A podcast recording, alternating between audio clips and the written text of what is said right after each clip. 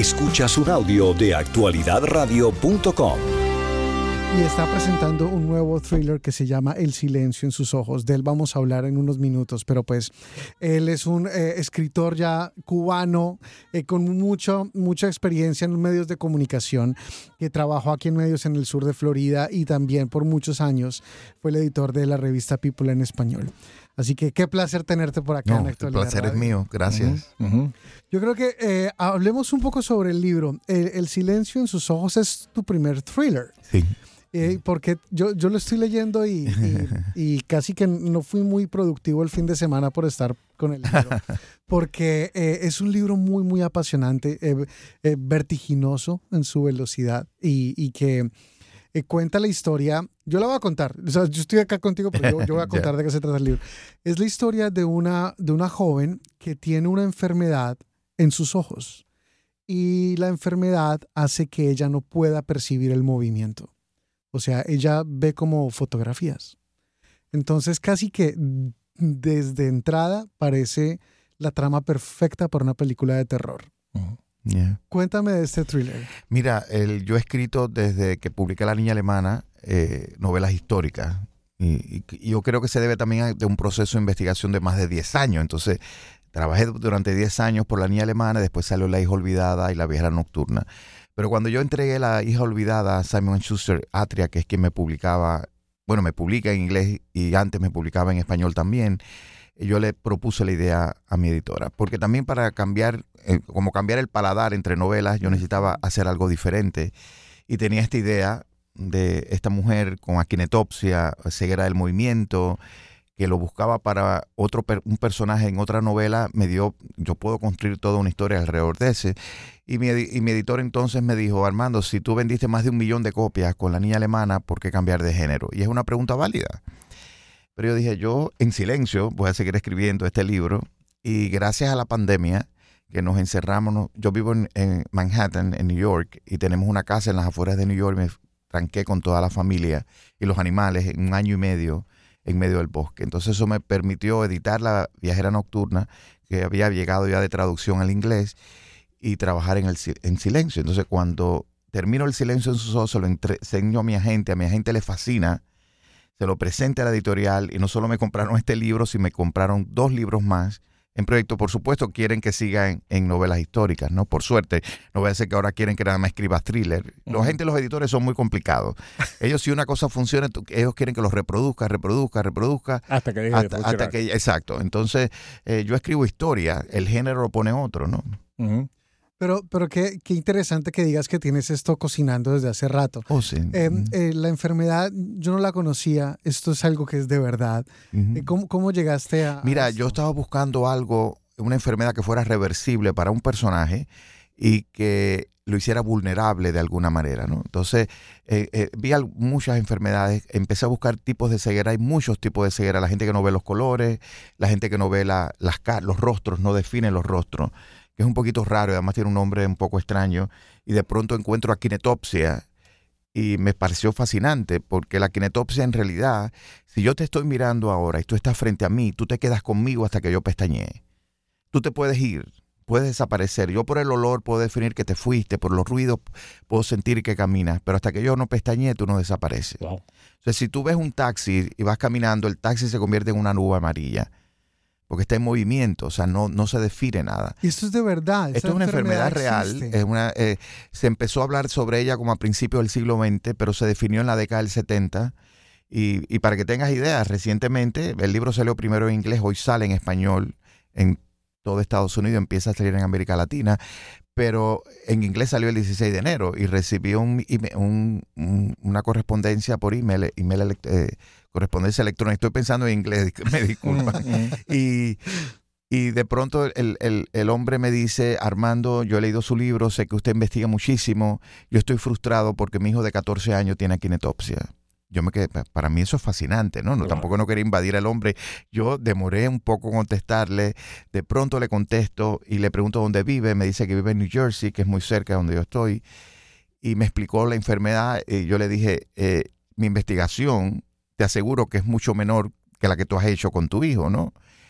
y ojalá que lo pueda conocer, pero, o sea, hay casos. La, yo, yo me concentré en un caso real de una mujer eh, que vive en Múnich, Alemania, y estudié como ella, hay imágenes y vídeos, si entras a YouTube lo puedes encontrar. Eh, la gente que lo está leyendo está haciendo Google.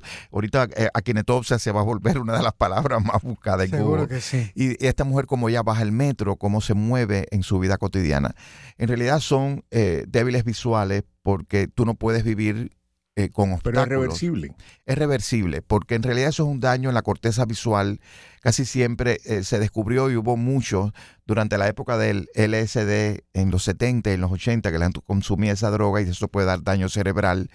Entonces lo que te hace es la percepción lo que te va afectando. La gente que, que padece de Alzheimer puede tener akinetopsia, pero ya tienes Alzheimer y te vas a dar cuenta ni te van a estudiar y se quedan casi siempre en cama.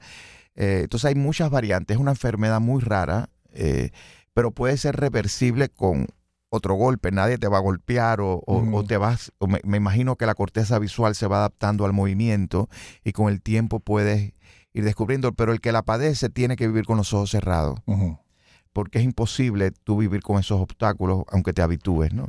Ella lo explica en el video perfectamente. Genial. No, además que eh, para, para cuando uno lee el libro, esta es la historia de una de, una joven que sufre de esto y que mm, eh, quiere ser fotógrafa y que lee mucho, porque pues obviamente si tú lo que ves es una imagen que está congelada, es perfecto para leer, porque pues, te queda fabuloso. Y eh, yo creo que una forma que a mí me funcionó muy bien para familiarizarme con esto es que el personaje abre una cuenta de Instagram. Esa cuenta de Instagram existe de verdad, que es arroba blindgirlwhoreads.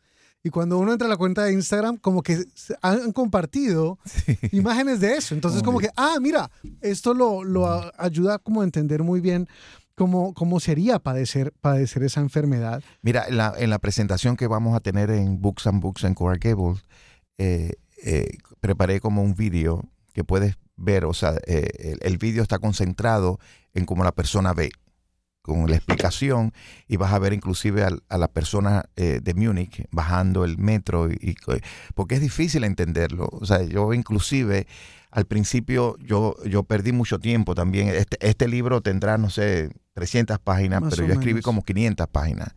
Entonces tuve que cortar porque es fascinante vivir en ese mundo, pero tú quieres que el, el ritmo se mueva, ¿no? Entonces mi editor conmigo, Armando, te estás yendo demasiado ¿Es, ¿Es un poco cruel ese proceso para los eh, Mira, yo soy como yo soy editor, yo soy el primer editor de mis libros. O sea, ¿te están dando de tu propia medicina? Eh, sí, yo, yo, yo, yo no tengo problema en cortar eh, y a mí me gusta escribir de más para todo, pero es un proceso agónico porque yo terminé el, el primer manuscrito y cuando yo terminé dije, esto no funciona, porque era en tercera persona, yo contaba desde afuera, yo, yo me tengo que meter en el cerebro de ella.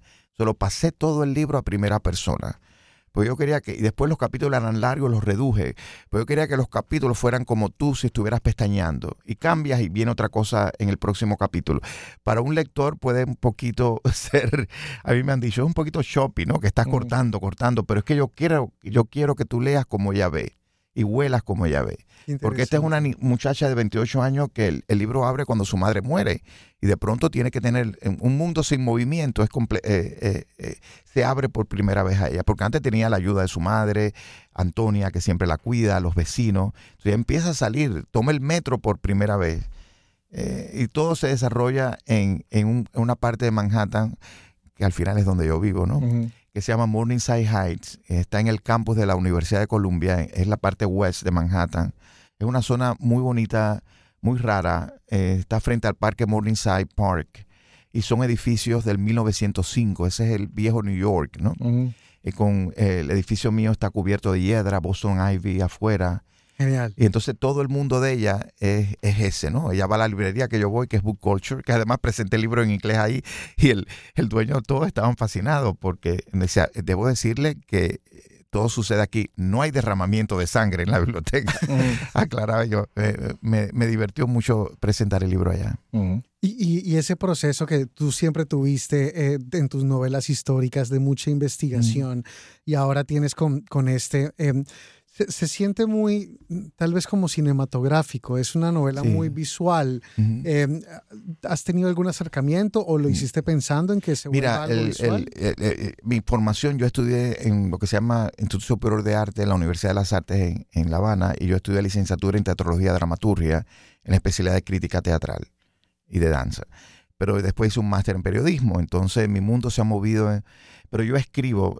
el, periodista tú lo ves porque yo investigo, hay precisión, eh, soy obsesionado con, los datos históricos o en este caso la investigación científica, pero al mismo tiempo yo creo escena, hueles, ves la distancia, ves la luz, ves las sensaciones. Yo escribo pensando en eso.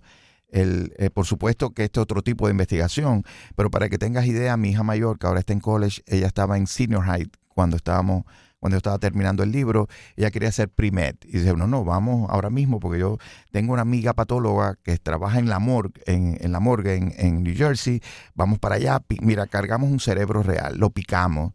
Eh, yo le hice millones de preguntas a aquella patóloga, especializada en el cerebro además y Emma, que quería ser primet, lo odió. Terminó matriculando en Mechanical Engineering y ahora quiere ser matemática. O sea, ella, eh, lo bueno de eso que yo seguí investigando el cerebro, pero ella decidió esto no es para mí, ¿no? Es que no, no, se ayudó a tu hija, pero sale una novela de eh, Claro, y entonces cuando antes de terminar, el, antes que el libro se publicara, eh, un productor que se llama uh, Christopher Cobb, tiene los derechos, hizo, hicimos un shopping agreement, es un contrato muy conocido en la industria y hay un guionista que se llama Ryan White que está trabajando en un proceso. Ahora están eh, hablando con una celebridad de Hollywood para que lo actúe y lo dirija. ¿Esto es una serie o una película? No, una película. Esto sería una película. La niña alemana es la que se está trabajando para una serie. Genial. ¿Y ya saben en dónde? Netflix, Hulu. No, no, acuérdate que ellos hacen el piloto, ellos preparan eso y, después que se venden. Sí. Fabuloso. Son las 8 de la mañana y 17 minutos. Estamos con Armando Lucas Correa. Este libro, que se llama El silencio en sus ojos, lo va a presentar hoy vamos a estar hoy acompañándolo en el Books and Books de Coral Gables, el que queda ahí al lado del, consulado colombiano. Continuamos con mucho más en Actualidad Radio. Hoy estamos en un programa especial. Tenemos como invitado a Armando Lucas Correa, el escritor, el eh, novelista cubano, que está presentando hoy a las 7 en Coral Gables, en el Books and Books. El Books and Books de Coral Gables, el que queda enfrente del teatro, enfrente del parking, ahí diagonal al consulado colombiano. El silencio en sus ojos, que es su primer thriller. El primero de quién sabe cuántos que vendrán. Armando, nos contabas que ya estás trabajando en el siguiente. Cuéntanos, ¿qué, es lo que nos puedes contar? Sí, no, no, yo puedo, tú sabes, yo no tengo superstición en eso. Hay, escritores que dicen que no hablan de lo que están escribiendo. Yo no, a mí me gusta hablarlo porque así lo perfecciono también. El, nuevo Gerald me entrevistó, Sara Moreno me entrevistó sobre el libro y hablamos muchísimo. Y de pronto cuando veo la, entrevista que sale ayer me asusté, porque una de las preguntas es, eh, eh, tú eres un escritor cubano, eh, por supuesto, pertenezco a la literatura cubana, pero tú no escribes de Cuba. Y eso me alegra, o sea, me dices algo extraño. Entonces yo le di una larga explicación, pero el titular fue lo cubano me aburre. Entonces, eso sacado de contexto. Ah, fíjate que yo no lo he puesto en Facebook, porque yo dije, esto, tú sabes, si tú lo lees así, lo, después que lees, eh, ves una explicación, ¿no? Pero no se te da. ¿Eh? ¿O cuál, con, cuáles discrepa? ¿Con me aburre o no se me da? Eh, no, yo no discrepo porque es, lo, es real. O sea, yo pienso, yo digo, para ser justo, le expliqué a ella que tampoco no se me da. O sea, tú tienes que, eh, tú no te puedes imponer lo que vas a escribir como, lo, como un editor, a mí no me puedes decir, ay, no vas a hacer un thriller, tú no sabes lo que voy a hacer, ni sabes cómo lo voy a contar. Entonces, eh, cada escritor tiene que sentirse eh, que algo fluye, ¿no? No quiere decir que no toque temas cubanos, porque la niña alemana, además, cuando estos refugiados judíos alemanes llegan a La Habana y tú los ves allí, pero es desde los ojos de una niña alemana, no es La Habana real, ¿no? En la viajera nocturna la niña crece, se enamora, se casa, tiene una hija y de pronto llega la revolución y tiene que mandar a la hija en la operación Pedro Pan. No es que eh, esa parte sea ajena para mí, pero yo lo que me refería es que eh, a, mí me, eh, o sea, yo no puedo escribir sobre jinetera, el periodo especial, la que se fue la luz, los apagones. Eso a mí, de alguna manera, porque lo veo tanto en las noticias, es parte de mi realidad. mi familia está constantemente ayudando a alguien en Cuba o a un disidente. Entonces, para mí eso es una vida ¿La realidad de Estados Unidos te afecta?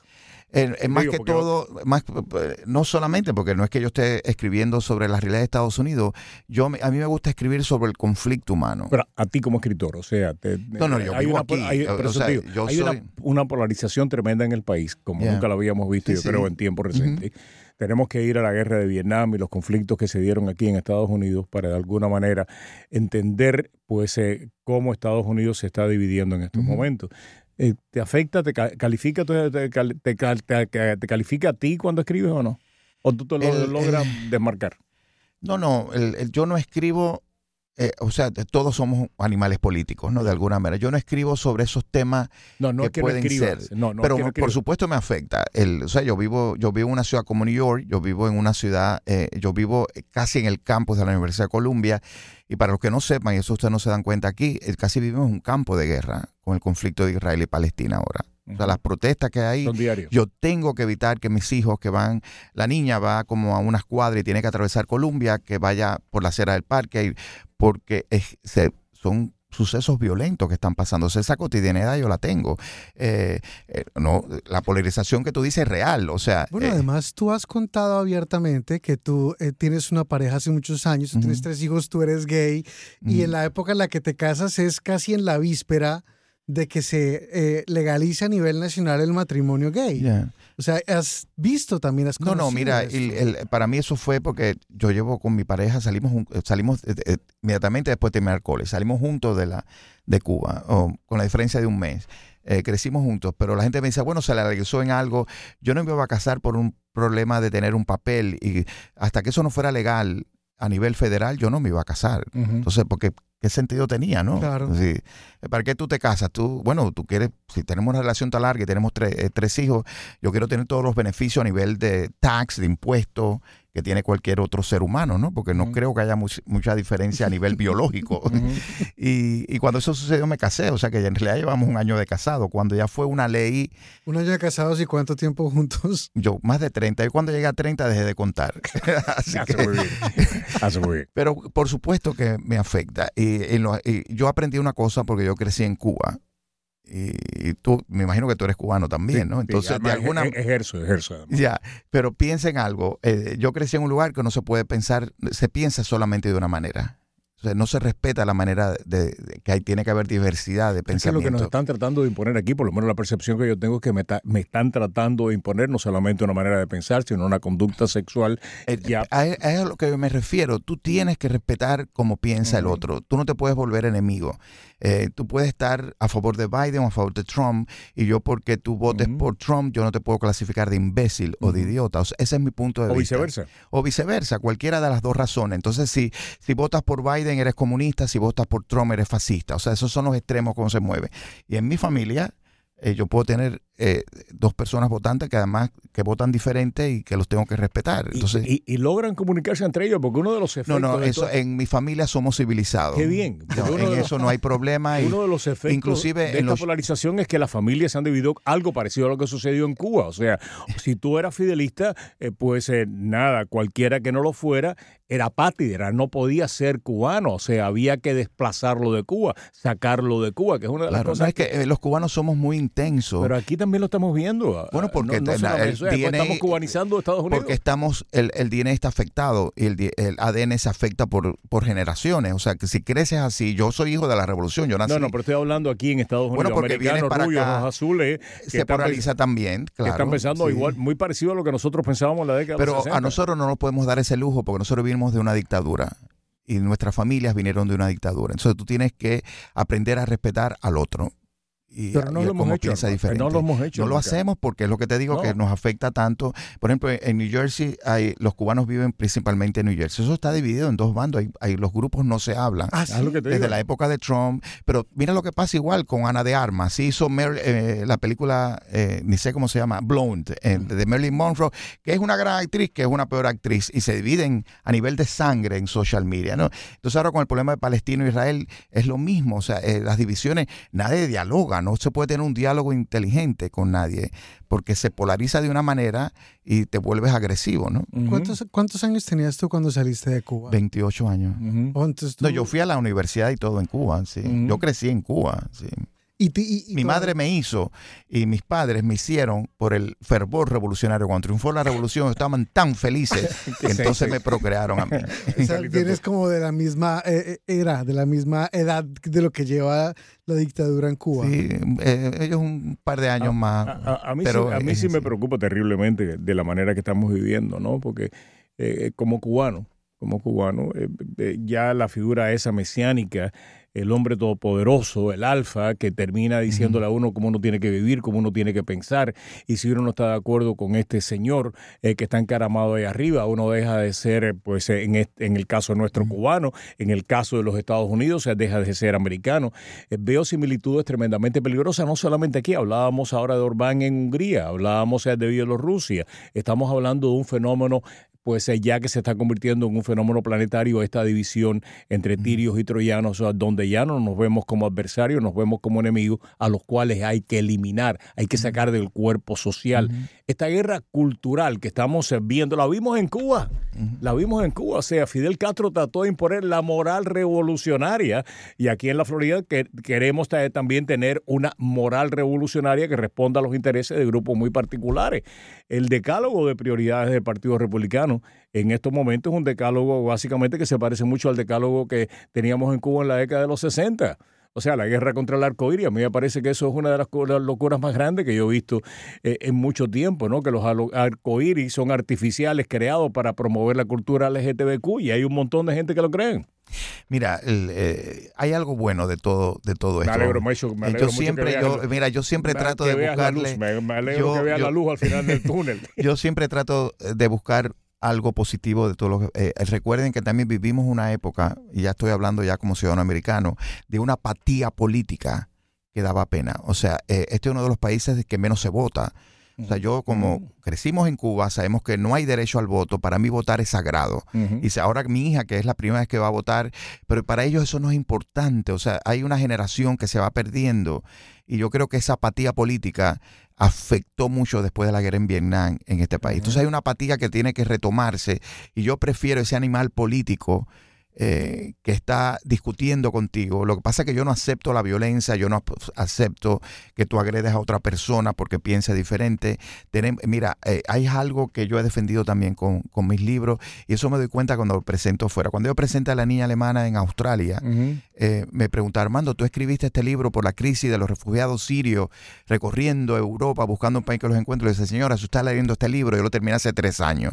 Pues yo lo termino, se va a traducción, viene. Yo no pensé en ningún sirio cuando yo estaba escribiendo esto. Al final yo soy un refugiado y un exiliado, pero al final mis libros tienen que ver con que somos diferentes. O sea, nosotros tenemos miedo al otro, al que piensa diferente, al que tiene un color de piel diferente, al que tiene una orientación sexual diferente, al que tiene un acento. Entonces, hasta que tú no aceptes las diferencias y que todos nos tenemos que respetar, este mundo no va a ser mejor. Además, una cosa es la que tú escribes y otra cosa la que la gente lee. O sea, la gente agarra el libro y lo está leyendo en su casa, en su realidad, en su emergencia familiar, en su crisis económica, en su crisis de refugiado o en lo que sea. O sea, la gente aterriza el libro en su realidad y si la gente leyó ese libro en los refugiados sirios, lo va a leer como si fuera. Exacto, cada uno ve.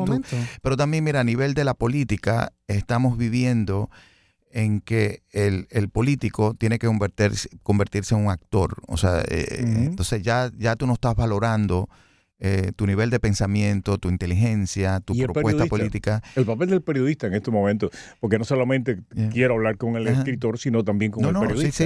Y el papel del periodista y el papel del periodismo. Yo creo que, que, el periodismo se ha degradado de la misma manera que se ha ido degradando cualquier otro oficio. Y hemos visto muchos oficios, profesiones que se han degradado. Yo siempre he visto lo que hacemos nosotros como un oficio. Eh, pero eh, eh, creo que hemos perdido bastante el rumbo también.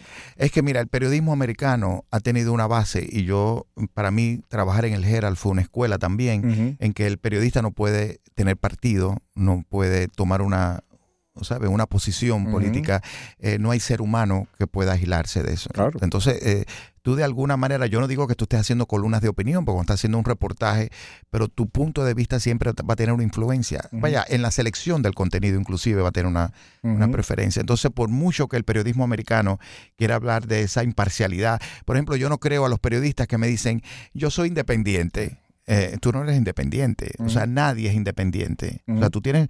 Eso no quiere decir que si yo soy del Partido Republicano, voy a escribir nada más republicano o demócrata. Ahí viene ya tu ética como periodista. Pero tú no eres independiente. No me digas que eh, eh, eso es un cuento que el periodismo americano se ha querido es yo creo que para nosotros los periodistas cubanos tenemos un reto diferente. Nosotros tuvimos que escoger entre la dictadura o la democracia.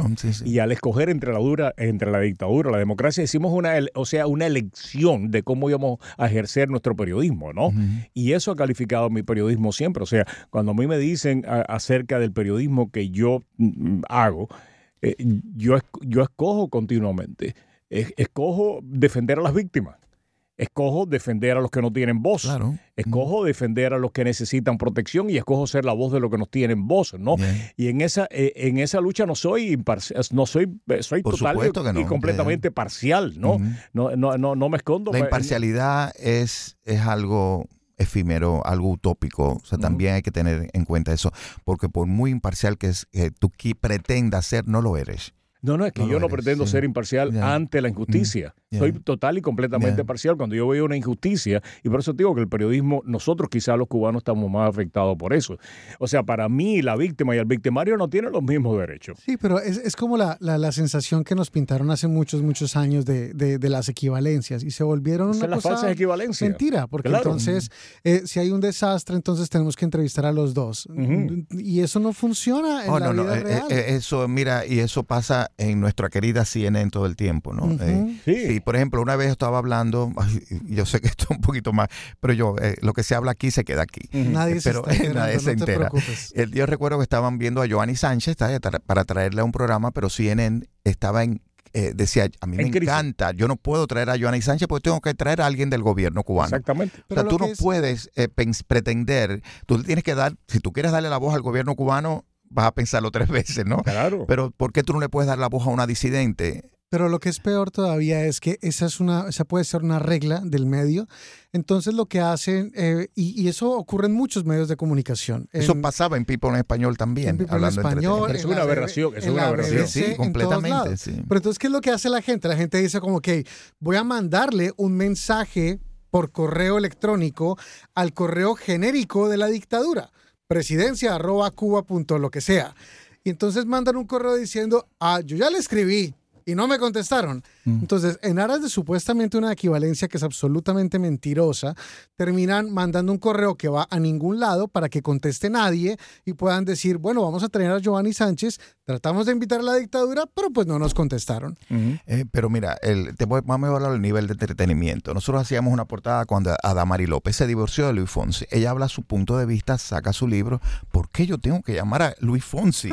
Yo abro después otra historia y Luis Fonsi va a contar su historia, pero ese balance es absurdo. Bueno, pero te digo, es otra historia. Es otra historia. ¿Entiendes? No, y no es que lo está acusando de que robó, entonces tengo que hablar con la policía a ver si el robo es legal. Estamos hablando que se divorció, hablando que se publicó un libro, ¿no? Entonces, pero el periodismo americano, y te digo que eso pasa a nivel de entretenimiento, tú tienes que entonces hablar a, la la mitad completa tiene que estar. Yo estoy haciendo otra historia, no me impongas ahora eh, por ese balance o ese falso balance para hacer la historia más completa. Además es la historia de ella. Si es la historia de ella, ¿quién eres tú para refutársela con la versión de alguien más? Es ella, es su historia. Yo creo que un debate que se dio acá y que creo que en algunos medios todavía se está dando, ¿no? Cuando llamar a los gobiernos que eran dictadores, dictadores. Y Ay, yo solo viví en el general todo el tiempo. No, no, no. Era una cosa realmente surrealista. Si no hay elecciones, si gobierna a través de la fuerza, es un dictador. Exacto. A nosotros no podemos llamar a Fidel Castro dictador. No. Entonces el acuerdo fue gobernante. Exactamente. Porque decía, ¿cómo lo llama presidente? O sea, ¿y por qué lo tengo que llamar comandante en jefe? Que es como que yo diga que yo soy rubio, no lo soy, ¿no? Exactamente. Entonces, el acuerdo fue gobernante, por eso puede decir dictador. Porque ser dictador estaba dando una opinión. Exactamente. Claro, No, y, ese Eso yo lo viví cinco años en el Herald. Eso yo lo, viví, en muchos medios. Eso yo lo viví en Radio Martí también, cuando llegué a Radio Martí. Eh, era, básicamente era ese debate. Y el debate se terminó inmediatamente. Es un dictador no es un dictador, es un dictador y punto, más nada. Y hay otros dictadores que nosotros le llamamos dictador en otras partes del mundo. ¿Por qué no le podemos llamar dictador a Fidel Castro? Y se le empezó a llamar dictador a Fidel Castro y, a su gobierno un gobierno impuesto por la fuerza, no a través de la voluntad popular.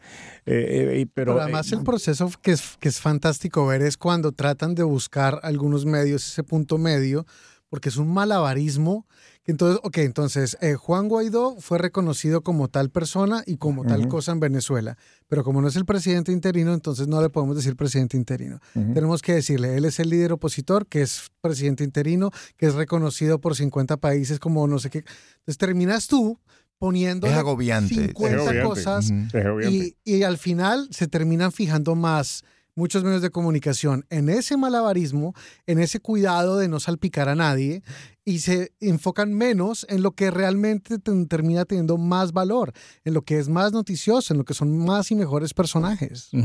Eh, tenemos que pasar a la publicidad y esto es parte también de lo que tenemos que hacer, pero vamos a regresar en solamente unos minutos. A mí me encanta la publicidad. Sí. Esta es una producción de actualidadradio.com.